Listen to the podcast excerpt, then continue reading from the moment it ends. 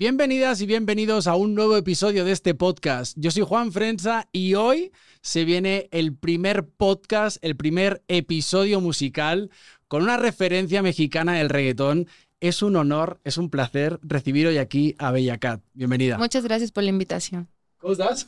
Muy bien, aquí emocionado de, de, de estar aquí en este podcast. Muchas gracias, es un honor, la verdad. Tenía muchas ganas de hacer un podcast sobre música y la verdad todavía no se había presentado la ocasión, así que muchas gracias por venir. Para quien no te conozca, ¿cómo podrías decirle quién eres? La gatita que le gusta el mambo. Una gatita que le gusta el mambo. Esa, mira. ok, estaba mirando eh, en tu Spotify, estaba mirando en YouTube y había como 400 millones de reproducciones de gatita. O sea, ¿cómo es eso? Es una locura. No lo sé, yo tampoco sé cómo sucedió, pero todo es gracias al apoyo de la gente que le ha gustado la canción y ha estado poniéndola desde una comida familiar hasta en cualquier parte, la ponen ya está en restaurantes así como súper finos, la ponen. Entonces, gatita es súper versátil, súper... La puedes poner en cualquier lado, de verdad. Es muy pegajosa. O sea, yo venía ahora sabiendo que íbamos a hacer el episodio y venía con la canción ahí y digo, no se me va, no se me va, se me ha quedado ahí. O sea, ¿cómo, cómo haces ese, esa melodía? O sea, ¿cómo aparece? Mm, una vez iba yo en una carretera, mi productor me mandó una pista.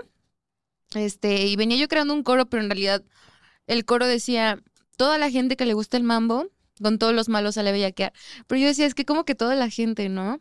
Y ya antes de Gatita yo tenía una canción que se llamaba La Gata. Bueno, tengo, porque todavía sigue ahí. La Gata de la Agrícola Oriental. Entonces me imaginé como que hay que hablar de las gatas, ¿no? Y por eso puse La Gatita. Y se me hizo como algo tierno, algo bonito y quedó. Me gustó. Y sí, cada que se la presentaba a amigos, a mi mamá, decía que estaba pegajoso ese coro. Ok. A mí en realidad no me gustaba mucho, pero ¿Siempre has escrito tú tus canciones? todas, todas. ¿Y has escrito también para otros artistas? No, todavía no. Creo que eh, me centro un poquito más en mí porque sigo mi línea, ¿sabes? Es como las ideas que yo tengo más bien son en base a mi personalidad. Creo que escribirle a alguien es un poco complicado porque tienes que conocerlo y saber qué es lo que él quisiera transmitir en sus canciones. Entonces, no, ahorita solo me estoy centrando en mí. A lo mejor después podría ser. Ok. Todo el mundo te conoce por tu música, por la canción que se hizo internacional. Eh, cuéntame, ¿quién es realmente Bella Cat? Bellacat.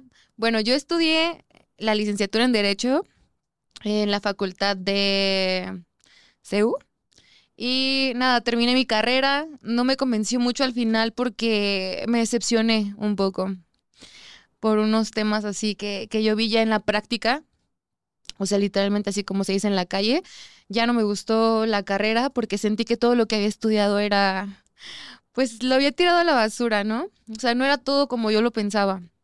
Entonces me decepcioné, puse un negocio de belleza, me fue muy bien y empecé a hacer canciones yo.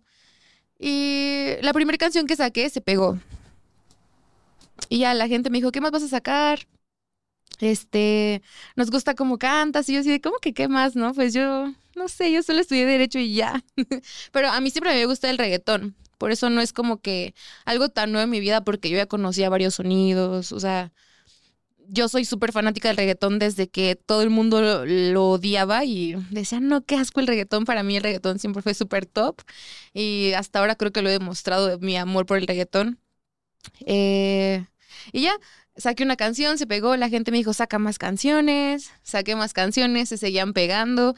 Y pues ya, este, dije, no, pues ya, me la voy a creer, soy Cat, a la gente le gusta lo que estoy haciendo y pues nada, así me empecé a preparar un poco más porque la música es un mundo totalmente diferente a lo que la gente piensa. O sea, no solamente es ir a un estudio, grabar cualquier cosa, hacer un simple video, o sea, no. Al menos para mí sí es complicado porque yo no tengo detrás un equipo tan grande. O sea, sí tengo mi videógrafo, mi productor y mi mamá, que somos los que hemos levantado esto, pero en realidad no es como que tenga alguien que me diga, ¿sabes qué? En esta escena te vas a parar aquí, vas a mirar a la... O sea, nadie me dice nada, nadie me dice las locaciones, o sea, todo siempre es como, como me sale del corazón, pues como Claro. yo me imagino en el video, así es como lo trato de plasmar siempre. Y sí es un poco difícil todo esto, pero me gusta, o sea, sí me estreso de repente porque digo, híjole, y el video y la canción y todo esto, pero me gusta lo que estoy haciendo finalmente.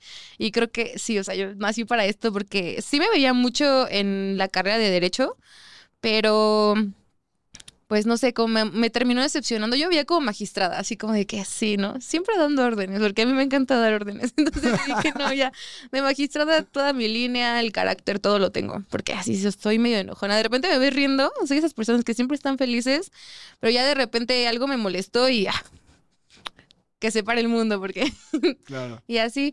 Entonces ya saqué canciones, se pegaron, la gente me ha dicho que, que le gusta todo lo que estoy haciendo y justamente es porque yo creo que lo hago con el corazón y les gusta. Pues nada, aquí me tienen.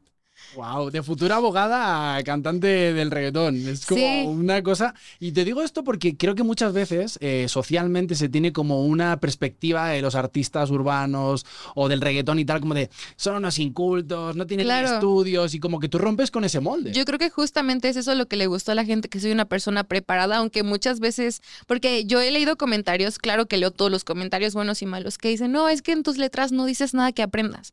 Es que a ver, el reggaetón, en mis canciones al menos yo no trato de que tú te aprendas, no sé, la tabla periódica o que te aprendas historia. O sea, yo no me imagino cantando como que el Día de la Independencia, ¿sabes cómo? Entonces, no, o sea, mis canciones son para divertirse, para bailar. Ya que si la gente quiere aprender, pues que tome un libro y ahí ya con todo, ¿no?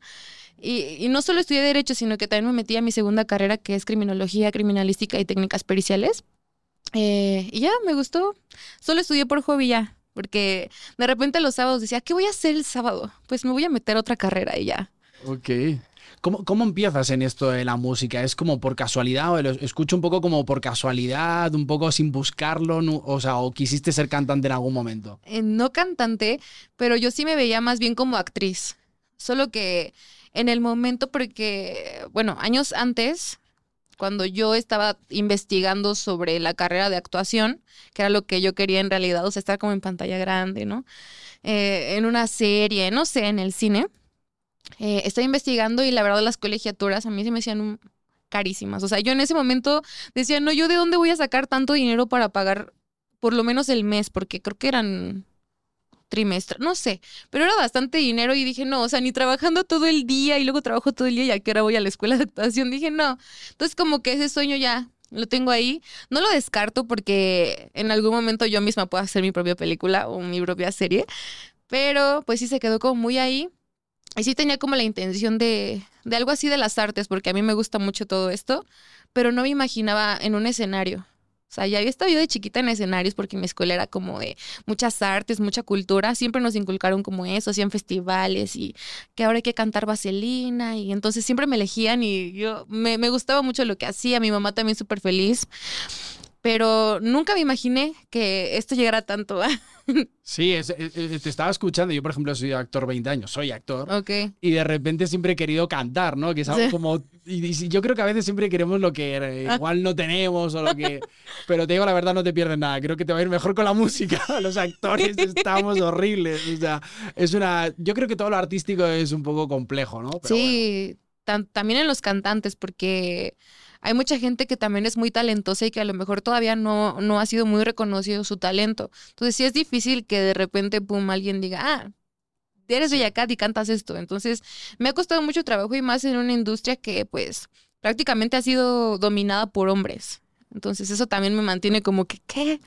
Porque luego muchas veces los mismos hombres es como que te tratan de poner el pie que seas mujer. Entonces es como, ah, pero Ahí voy yo. Ahí vas. Sí, a mí nadie me detiene. Dentro del reggaetón mexicano, por, por contextualizarlo en el país en el que estamos y, del que eres, ¿te consideras que eres una de las referentes? O sea, pionera. ¿En qué, en qué punto crees que estás en ese nivel? Eh, pues fui de las primeras mujeres que pegaron una canción. Bueno, no de las primeras mujeres, sino de las primeras reggaetoneras, así, incluyendo a hombres que pegó una canción mundial que fue La Gatita pero yo tampoco me vengo a poner etiquetas como de que, ay, soy la número uno. No, o sea, simplemente esas son cosas que la gente decide y la gente misma te posiciona y ella es la que es la que sabe, la que te reproduce, la que es artista, quiero que esté número uno. Entonces, así que yo, yo nada más existo, soy Bellacat, saco música por amor y ahí voy a estar.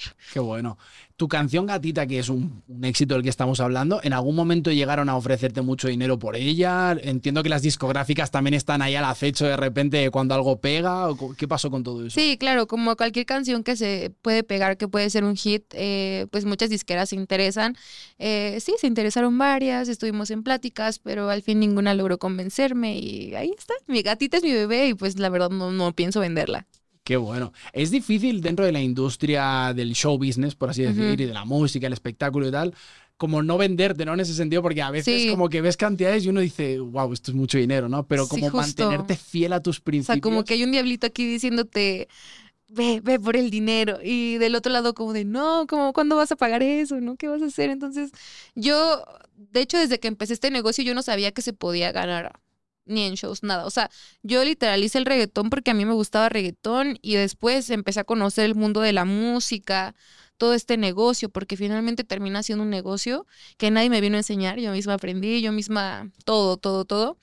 Pero finalmente yo lo hice como por amor, yo jamás dije, ay, voy a ser millonaria cantando, o sea, jamás. Solo fue como, ay, voy a cantar reggaetón y a ver qué pasa, o sea, jamás fue como, aquí lleno mi cuenta de banco, o sea, no, no, no. Estás viviendo tu propósito. Yo creo que cuando uno vive el propósito, las cosas se dan. Cuando lo Se haces por ego, lo haces por la fama y tal, como que de repente la vida no te, no te justo ayuda mucho. que hay muchos cantantes que siento que como justo van por la fama, por el dinero, no se pegan, porque justo esa es la obsesión y la obsesión más bien debería de ser sacar el reggaetón porque a ti te gusta. Claro, Y ya cuando haces las cosas con amor, todo solito viene a ti. Totalmente. Oye, ¿cómo llevas el tema del hate? ¿Recibes, no recibes? Siempre. Ah, Yo desde que estuve en un reality antes y siempre recibo hate. Entonces ya es algo como para mí que se me hace normal, que no está, no está tan bien normalizarlo porque finalmente el hate no es algo que digas, ay, no pasa nada, ¿no?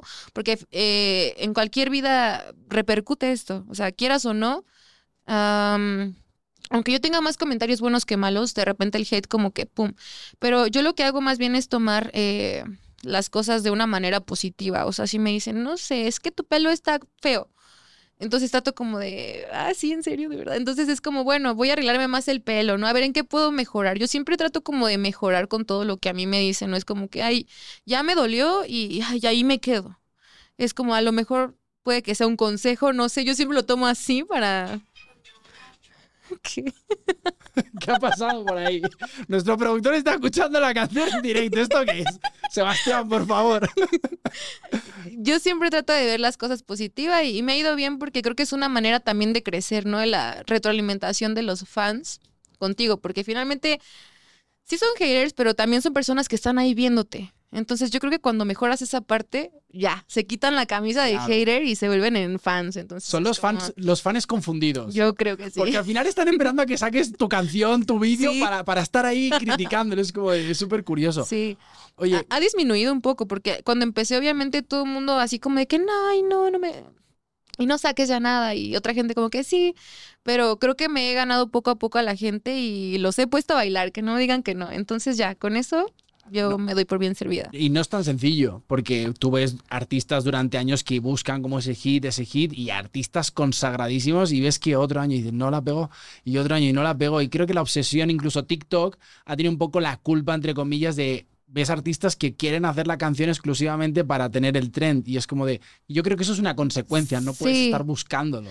No, justo Gatita, yo la hice, pero no me imaginaba un trend. O sea, sí quería hacer un baile. O sea, yo tampoco soy tan bailarina, entonces quería hacer un baile sencillo que fuera con la canción, pero nunca hice la canción pensando en un trend. O sea, simplemente el trend quedó, el trend es fácil, lo puede hacer cualquier persona. Y justamente con el trend me di a conocer con la canción de Gatita ya mundial, porque aquí en México ya, ya me habían conocido por una que otra canción que les había gustado. Y esa misma gente fue la que hizo que yo, pum, me fuera, me fuera. Ah, Totalmente. El tren es el, el, el, el- el vídeo este que tienes de en la canal, gatita, el de- sí, sí, sí. Está muy gracioso eso.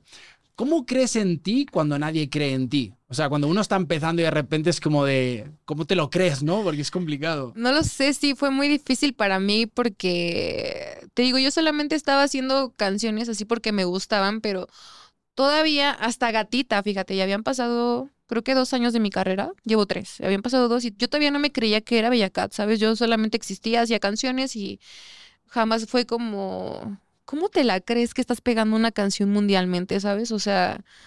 no sé, de repente empecé a ver que la gente me felicitaba mucho y que números, yo decía, sí, pero los números, ¿y luego qué, no? O sea, ¿y qué tiene?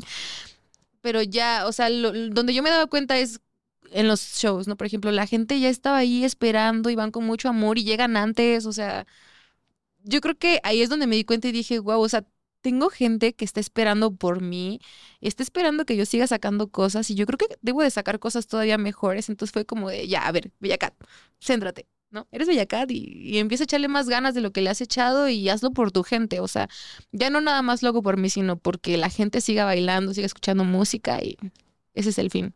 ¿Bellacat es tu nombre real o es, es artístico? es mi nombre artístico. Me llamo Catherine. Entonces junté como el Bellaca con mi nombre, dije Bella Cat, solo le agrego la TH y ya está. Qué bueno. ¿Cómo fue tu primer show? O sea, porque la gente siempre ve el resultado final, pero ¿cómo fue? ¿Te pagaron, por ejemplo? Porque muchas veces los artistas llegamos ahí y vas gratis o te pagan poco. ¿Cómo fue tu primer show? Mi primer show me pagaron creo que 500 pesos mexicanos. O sea, ¡Wow! pero yo decía, no me importa, o sea, para mí 500 pesos eran súper buenos, ¿sabes? Era como, ah, pues estoy cantando una canción y me están dando 500 pesos. Y, pero sí, el primer show fue bastante difícil, porque como te digo, yo no he tenido una guía que me diga, te vas a parar y vas a decir esto a la gente. no, o sea, yo solita tuve que imaginarme cómo quería yo que la gente se prendiera. Y fue mi primer show, sí, bien difícil, porque yo nada más tenía una canción. Entonces, la gente no todavía había escuchado esa canción. Entonces me paraba en el escenario y la gente así como, Ajá, y lo que, ¿no? Entonces yo así como de súper nerviosa y dije, no, entonces yo misma me prometí como, el día que vuelva a parar en este escenario, toda la, voy a poner a bailar a toda la gente. Y así sucedió. Confiando 100%. Sí, confié. Como, como, tiene que ser. ¿Quién es la persona que más te ha apoyado en este camino? Mencionabas a tu mamá. Mi mamá, sí, mi mamá, desde que vio que yo estaba haciendo canciones eh, y me vio en el escenario, a ella le gustaba. Después me confesó que quería que yo fuera artista, eso nunca me lo había dicho, pero ya cuando ya pasó la gatita, me dijo, no, qué bueno, porque yo la verdad sí quería que tú desde chiquita eligieras ser artista y así. Y, pues ella está contenta y le gusta lo que hago, nos apoya siempre a mi hermana y a mí. En, mi hermana también está en la música y ha estado ahí, detrás de cada paso, detrás de cada decisión está mi mamá. Qué bueno. Se viene un gran evento. Coca-Cola Flow Fest. Nada más y nada menos el festival de reggaetón más importante del mundo. Vas a estar ahí. ¿Estás emocionada? Esta es mi segunda edición ahí. Eh, la edición pasada tuvimos 30 mil asistentes en mi escenario, porque haz de cuenta que ponen los horarios y en el mismo horario le tocan a otros dos artistas, ¿no? Nada Entonces, eh, en, eh, en, la, el año pasado tuve 30 mil asistentes, entonces fue demasiado. Yo la verdad no me lo esperaba, o sea, fue como wow y bien agradecida con la gente, la verdad. Y también armé un show muy padre, ahí sí me tardé como dos, tres meses en armar el show. Ahorita apenas lo voy a armar, pero ya, ya tengo yo gallo, ya ya sé que les gusta. Ahora va a ser sí. 100 mil. Sí, va a ser mucho más. Bueno, mucho más el show que les voy a dar. No sé cuánta gente voy a asistir todavía, pero ahí voy a esperar yo. Qué maravilla. A los que vayan. Enhorabuena, porque llegar a, eso, a esas ligas no está sencillo. De todos los artistas que van a Coca-Cola Flow este año, ¿con quién te gustaría hacer una canción? Ay, con Tego Calderón. Arcángel también. Ellos dos son como la línea que yo trato de seguir, que es como el under reggaetón a la vieja escuela, eso a mí me gusta mucho y creo que para mí son en este momento los tops y siempre lo van a hacer. Ok, o sea, de los que van, ¿quién es al que más admiras o que digas, wow? A Teo Calderón, justo por la trayectoria que tiene y todas las canciones que ha pegado y lo mismo, o sea. Hay un gran cartel este año, tengo que decir, ¿eh? O sea, viene gente, Wisin y Yandel, Maluma, sí, sí, sí. Eh, Sayon y Len, o sea, viene gente del reggaetón sí, sí, sí. antiguo. O sea, justo estaría bien colaborar con todos los de esa línea, ¿no? De la vieja escuela, pero si tú me preguntas así dos, sería Arcángel y Tego Calderón y, de, y del, de los que no son como los principales, yo sé que muchas veces en los festivales es como de, ya, está ahí abajo, y dices, ya, pero es que igual es el año que viene, se convierte en el cabeza de cartel del próximo año. Sí. De todo el género que está como emergente ahí en el cartel, ¿hay alguien que te llame la atención? ¿O no los mm. conoces tanto? No a todos. Sí, obviamente he escuchado canciones de uno o de otro, pero pues yo no me cierro las puertas con nadie. O sea, así sea un artista con mucha trayectoria, un artista que va empezando, yo yo abriría mis puertas también para colaborar. Yo no soy así como de que, ay, no, no tienes números, no hay que... De hecho, tengo varias canciones a las que he invitado este, artistas que literal, eh, de uno ha sido su primer canción que sacó conmigo y su sueño era hacer canciones, entonces saqué una canción con él porque vi que tenía el talento. Dije, hay que hacerlo en este momento. Qué bueno. Y así he tratado de buscar gente que a lo mejor va empezando o que no tiene muchos números para también apoyarnos. Qué bueno. ¿Te ves haciendo una Bizarrap session? Sí. sí, Yo sí. te veo perfectamente, creo que eres el estilo de Bizarrap. Si estás escuchando este vídeo y te salta por ahí, por favor. Estaría increíble, ¿no? Una Bizarrap session. Sí. Ahí ya. De- Ya debe de estar mi número. ¿En qué número van? Como en la... No tengo ni idea, he perdido la cuenta, la verdad. Bueno, la 100 debe de ser mía. claro que sí. De, de todo el género del reggaetón, ¿quiénes son de, de mujeres? ¿Tienes alguna referencia que digas, me encanta lo que hace, siempre la has seguido? No conozco. La verdad es que no conozco y yo siempre he sido una persona que se fija mucho en lo que, bueno, en lo que yo misma estoy haciendo y no es como que, ay, ya, ya, no. Yo me fijo en lo mío y, y si hay algunas, pues las invito a que le echen muchas ganas porque, y que sean perseverantes y que todo se puede en esta vida. Creo que eso, eso que dices es súper importante porque mu- muchas veces eh, tendemos a la comparación, ¿no? A Claro. ¿Qué está haciendo el otro? A ver cómo copio esto y es como, sé tú, ¿no? Sí. Y, y es lo más difícil como Yo artista. creo que eso es lo que le gusta a la gente, que siempre tra- trato de meter mi esencia en las canciones y no es como que, ay, ya copiaste tanto. A lo mejor sí tenemos una que otra referencia, no te voy a decir que no, pero siempre trato como de meter también mi, mi esencia, que digan, ah, esto lo cantó la Villa Cat. Qué bueno. ¿Cómo cuidas tu salud mental? Porque en el mundo artístico sabemos que hay momentos para todo, ¿no? Para la Sí. gloria y para la oscuridad. Pues sí, justo cuando yo no soy una persona como que se deprima muy fácilmente, yo siempre eh, soy una persona positiva, pero cuando pasó lo de gatita, que hubo mucho chisme, mucho... Me, sí me deprimí porque era una canción a la cual yo le había echado ganas, o sea, era una canción que yo escribí, que me gustaba y que y había gente que no creía en mí, entonces dije, ¿cómo es posible? Y me deprimí un poco y salí de la, de la depresión como en tres meses, ¿no? O sea, no depresión de que me quedo encerrada, sí salía y todo, pero me sentía bastante triste, era como, ay, ¿no? ¿Y ahora qué voy a sacar después de gatita? Fue, sí fue muy difícil mm, encontrar algún, pegar alguna otra canción o que, no solo pegar, sino que a la gente le gustara lo que yo iba a sacar después de gatita, porque para la gente gatita era el top. O sea, ¿qué sacas después de que ya a la gente le gustó el top, no?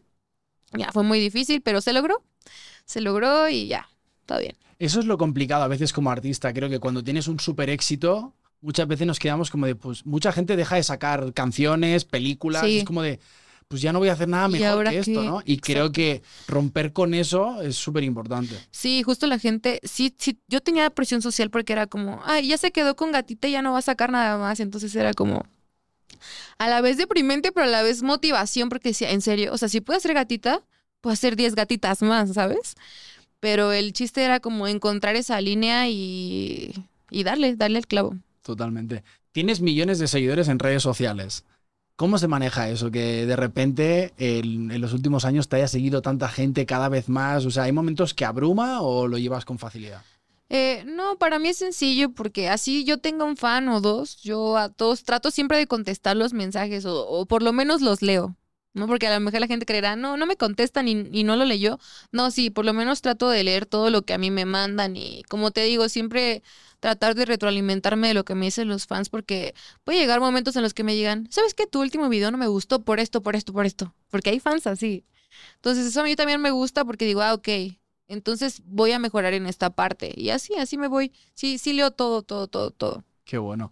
¿Cómo llevas la fama? ¿Es algo que cuando te paran por la calle lo haces con naturalidad? ¿Te abruma? ¿Cómo lo manejas? Ay, depende.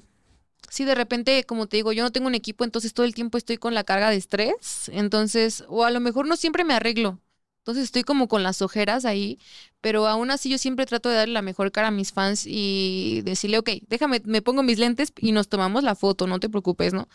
Y no te voy a mentir si ha, ha habido una que otra vez, por ejemplo, en el gimnasio, que he estado sudando sin pestañas, con ojeras, entonces me da mucha pena salir así en las fotos porque es como, no, mi fan no merece esto, ¿no?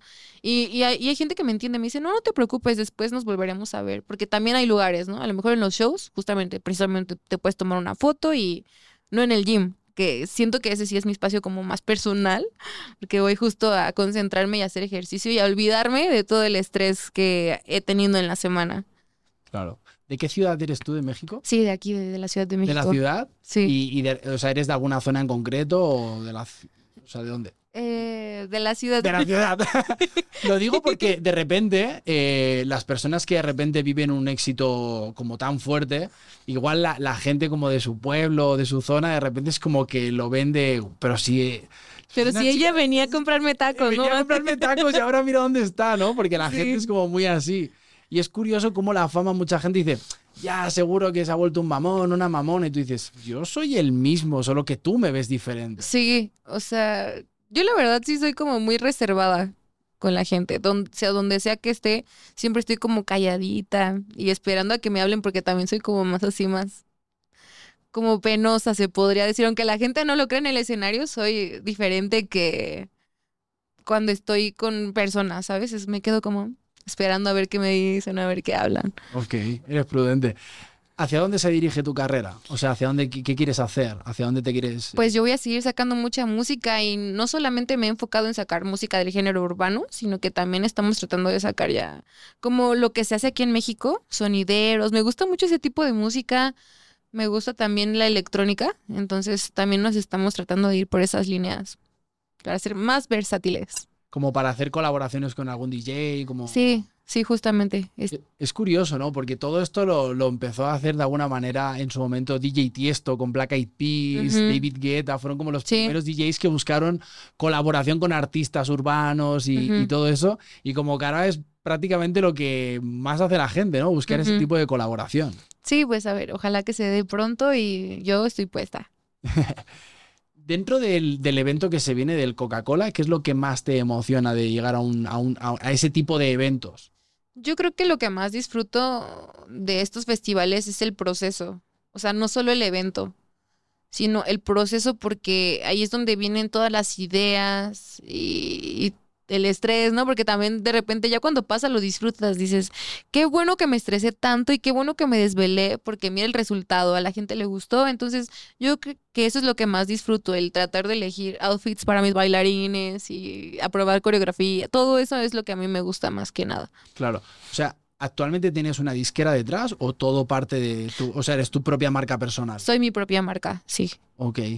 Wow, eso debe ser complicado a momentos, ¿no? Sí. Porque Está uno con una disquera detrás como que parece que Sí. ellos ponen el dinero. Sí, no, no, no, soy mi propia marca. ¿No te lo planteas en ningún momento?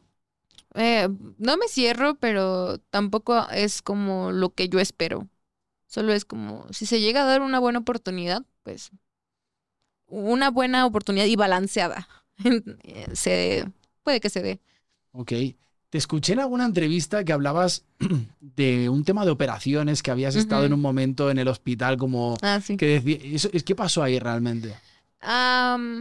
Me operé toda, o sea, me hice el busto, lipo de todo y las pompis, pero era muy complicado porque perdí mucha sangre, entonces sí estuve a punto como de ya irme con papá Dios. Pero no sé, yo creo que todavía tenía yo una misión en esta vida y era, se- era hacer perreo, era hacer Oyacat, porque todavía no era Oyacat yo cuando me pasó eso. Entonces, pues ya me salvé, pero sí fue algo como complicado, porque pues yo te juro que como en las películas, que se te nubla la, la vista así, así yo sentía que ya me iba a ir. Y de repente me empiezan a llegar llamadas, pero yo no veía, o sea, literal, mi vista estaba nublada, o sea, no sé cómo, eso no te puede pasar, ¿sabes? O sea, veía borroso, como cuando tu cámara se, se empaña, así veía. Yo Wow. por más que abría los ojos, no. Wow. ¿Crees, que, o sea, ¿Crees en algo en- después de la muerte? ¿Crees en Dios o algo así? Sí, creo en muchas cosas. Ok. Yo soy como muy, creo en eso, pero no sé, por algo estoy aquí y eh, ojalá que cumpla con mi misión en esta vida. ¿Aprendiste algo de ese momento? Eh, Pues me sigo operando, pero... y me voy a volver a operar yo creo que después, pero... mm, yo creo que sí, o sea, creo que el arriesgar la vida por verte bien son cosas que no tendrían que estar pasando porque justo también cuando te operas tienes que seguir haciendo ejercicio, tienes que seguir comiendo bien. Entonces creo que también se puede lograr si yo fuera una persona disciplinada en ese aspecto. Entonces yo creo que a lo mejor va a ser algo en lo que voy a tener que trabajar este año. eh, en ser más disciplinada, así como que asistir al gym diario y las comidas y eso. Y también se pueden lograr buenos resultados, pero pues no sé, a lo mejor me opero, a lo mejor voy al gym, no sé. ¿Las operaciones vienen por un tema tuyo, por tema de complejo o por un tema de que la industria es como lo que reclama? Al principio, mi primera operación sí fue como la gente que está en tele tiene que estar bien, ¿sabes? O sea, yo era una tabla. Entonces dije, no, pues me voy a poner un poquito de pompis, un poquito de aquí, un poquito de allá. Como para, pues sí, como para caber. Yo estaba muy chiquita, tenía como 20 años, no me acuerdo. Y ahí fue donde empecé a operar. Ya después vas viendo las cosas de diferente manera, pero yo siempre, a mí siempre me ha gustado verme bien y sentirme bien. Entonces, yo ahora me siento bien, pero puede que mañana amanezca como que, ¿sabes qué? Ya, ya no quiero tantas pompis, entonces quítame o ponme más, ¿no? Ya depende de cómo yo amanezca o cómo... Soy como muy cambiante de repente, luego no me entiendo tampoco. A veces cuesta comprenderse uno a sí mismo, ¿verdad? ¿Cómo es un día en tu vida? O sea, ¿cómo, o sea, te levantas, eres una persona que tiene como tus hábitos de voy al gimnasio, hago esto, hago lo otro, me dedico a escribir, me dedico a hacer esto, o es, es random? Es random porque cuando me organizo creo que las cosas no me salen. O sea, sí ha llegado momentos en los que hasta descargo aplicaciones de agendas y pongo a las 2 me levanto, voy al gym, bueno, a las 12, ¿no? Porque me duermo tarde, entonces justo las redes tienes que estar tarde. Entonces me, me acuesto tarde, pero al levantarme yo ponía ir al gym. Pero de repente salió una entrevista entonces ahora y ya no iba al gym. Yo decía, más noche voy, pero ya llegaba cansada. Entonces sí es como me tengo que acoplar más bien a mi vida y no a una agenda. Sí es difícil, la verdad, organizarme justo porque también yo misma soy la que, ah, bueno, hoy me toca entrevista, entonces me pongo aquí. Sí es difícil y muchas veces no me da tiempo de, de ir al gym. ¿Qué es lo que hace que Bellacat diga que sea un proyecto o no? Por ejemplo, venir a un podcast, a un programa. Dice, o sea, ¿cómo, cómo lo manejas eso? Pues así, nada más. Acepto yo siempre todas las invitaciones que, que, que me llegan. Y nada, el chiste es conocer nuevas personas, que otra gente también te conozca y te escuche y, y sepa cómo eres en realidad.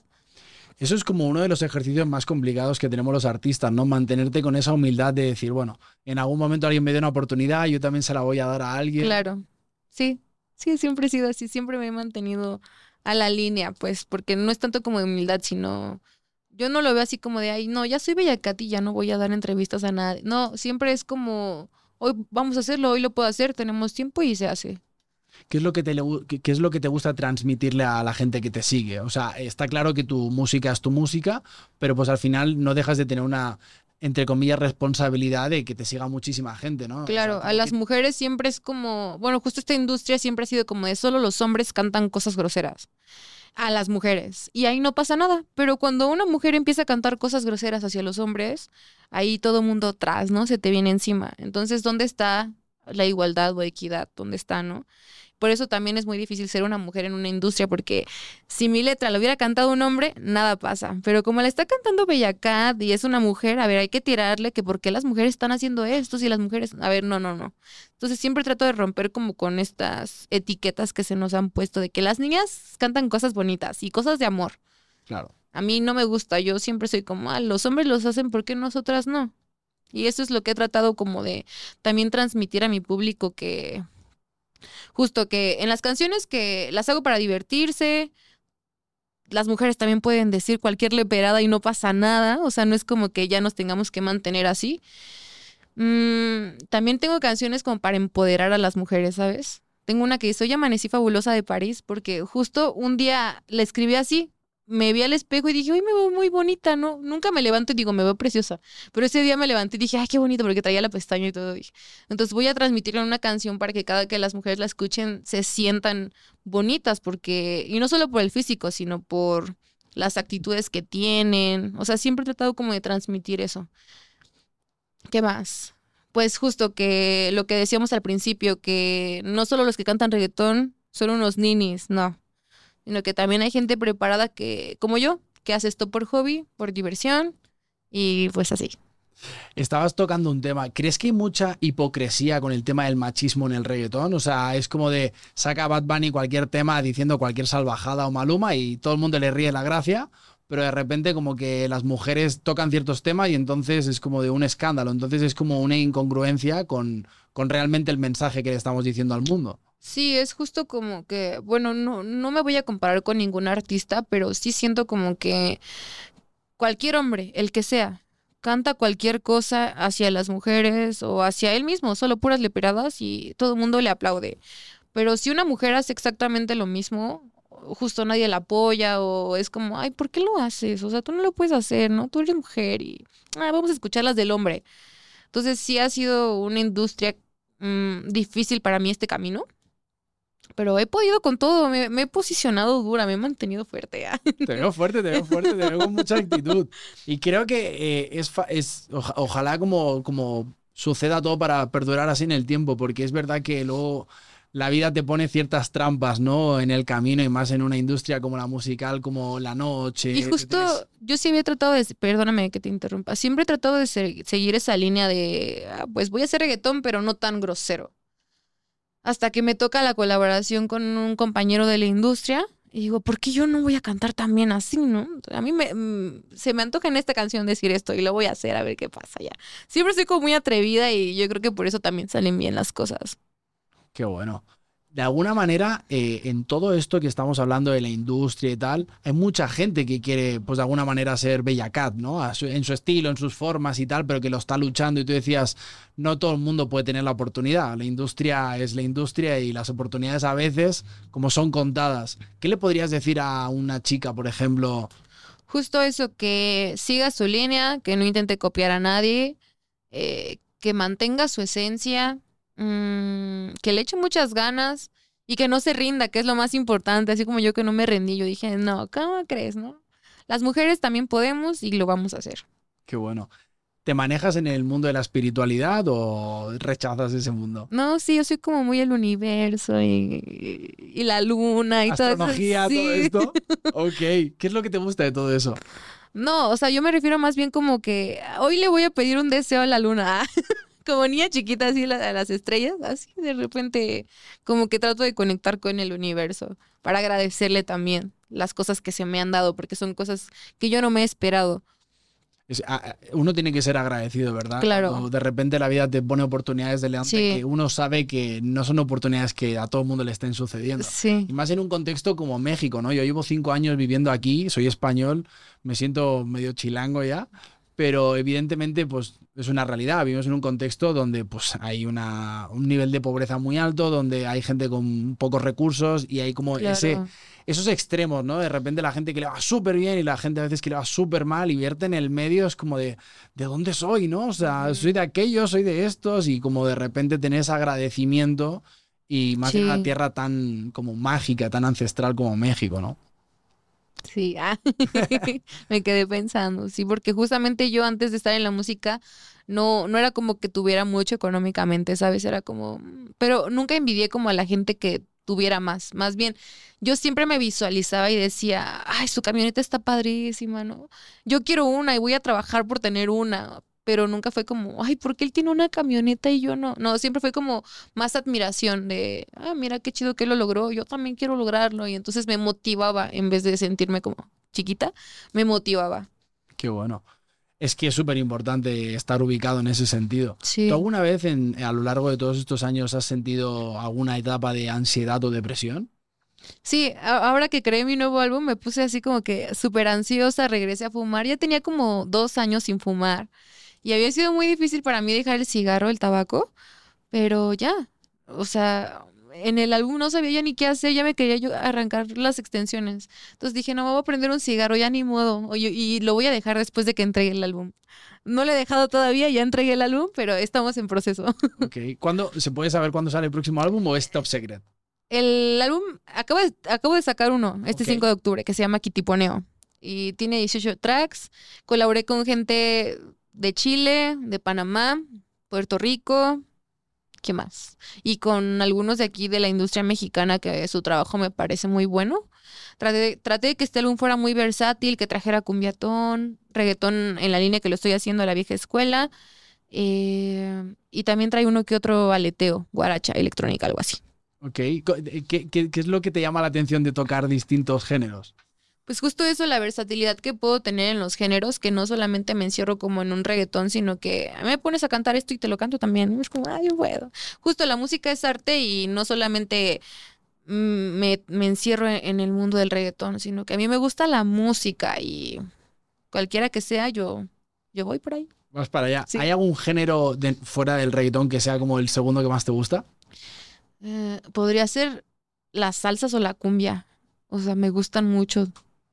Es curioso porque dices que no eres muy bailarina. Mi familia sí es muy bailarina. O sea, cumbias esto sí sé bailar. Pero me refiero más a pasos como ya los que hacen los bailarines de tra, tra, tra, muy rápidos. No, no, no me coordino tan bien. Entonces, pero la salsa sí, sí, mi familia siempre ha sido como muy cumbiera, muy salsera, sonidera. Entonces, pues ya de ahí vienen como, como que esos gustos y pues ahí estoy. Voy a tratar de un día hacer una salsa a ver qué sale. Después del Coca-Cola Flow, ¿viene algún super evento de, ese, de esa magnitud o, o vas a estar Sí, haciendo- vienen más eventos, pero todavía no los podemos confirmar porque estamos en eso, estamos en eso. O sea, se viene un, do- un 2024 Muy bueno. Muy bueno. Muy bueno. ¿Te emociona eso? Sí, me emociona y a la vez me da miedo porque justo es como, híjole, ¿y qué voy a hacer? ¿Y qué va a pasar? Y, y de repente sí te entra como eso en la cabeza, pero trato de mantenerme centrada y viviendo día a día, ¿sabes? No es como, ¿y qué voy a hacer mañana? Es como, hay que acabar el día de hoy y hay que acabarlo bien. Y así, así es como me voy y ya el resultado que sea el que tenga que ser. O sea, sí haces un trabajo de decir, este es el día que me toca vivir y no vivir tanto en el futuro. Sí, porque si estoy pensando me, me da más ansiedad y entonces Claro. estoy como, híjole, y dame un cigarro para ver ahora qué, qué voy a hacer. No, es como, también las canciones que hago es como más, hoy se me ocurrió esto y vamos a grabarlo y tal vez salga mañana o salga en dos meses. Claro. Es como más así. También te llevas tus desilusiones, aún sabiendo que ya pues la carrera se, se está como alineando muchísimo. Eh, sí, justo eso que todavía hay como mucho machismo aquí en el género, pero estamos tratando como de romper con eso y creo que lo estamos logrando. O sea, yo veo ahí 2024 en los cines de México un como Taylor Swift, ¿eh? Ahí como En el Super Bowl, yo, ah. en el Super Bowl. ¿Te ves haciendo un Super Bowl? Sí, yo me veo haciendo todo. Yo la verdad, si me lo propongo, yo lo voy a lograr. Así que pues nada, voy a seguir trabajando cada día y que el resultado hable. Tengo dos preguntas para cerrar. Te doy la oportunidad de hacerme una pregunta tú a mí si quieres y te hago la última. Ok. Ay, no, pero no sé qué preguntarte. Mejor tú y ya, como vayas. Ok. Si tuvieras la oportunidad de ponerte delante de la bella Cat que fuiste con 15 años, sabiendo todo lo que sabes hasta este momento de tu vida, ¿qué le dirías? Ay, no, me pondré a llorar. Porque sí tuve como mo- momentos muy difíciles eh, hace como 10 años. Em, y sí, le diría como, Bellacat, échale ganas, porque yo siempre solita he sido como mi propia motivación. No he tenido como alguien que me diga, ay, hazlo y lo vas a lograr. No, siempre ha sido como que yo misma me motivo y digo, sí, sí puedo, ¿por qué no? Lo voy a intentar. O... Y pues nada, solo le diría que le siga echando muchas ganas, que estudie Derecho, pero que mejor se vaya a otra rama. Pero eso te debe servir porque todo el tema de contratos cuando se ponen delante de ti, pues ya tienes muchas más Sí, porque en la carrera te enseñan justo todas las, las vertientes del derecho, nada más que yo elegí la penal y me decepcionó. Entonces, pero te enseñan todo, o sea, familiar, civil, o sea, todo lo de los contratos. Y entonces, muy bueno, la verdad.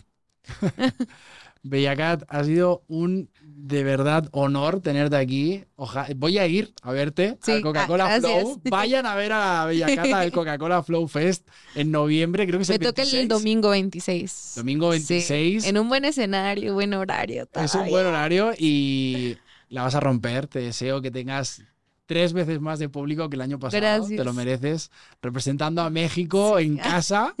Así que muchas gracias por venir aquí. Espero vernos en el futuro y Claro. a hablar de todos los éxitos Sí. que se vienen en 2024. Y nada, ha sido un placer enorme. Igualmente, gracias por la invitación.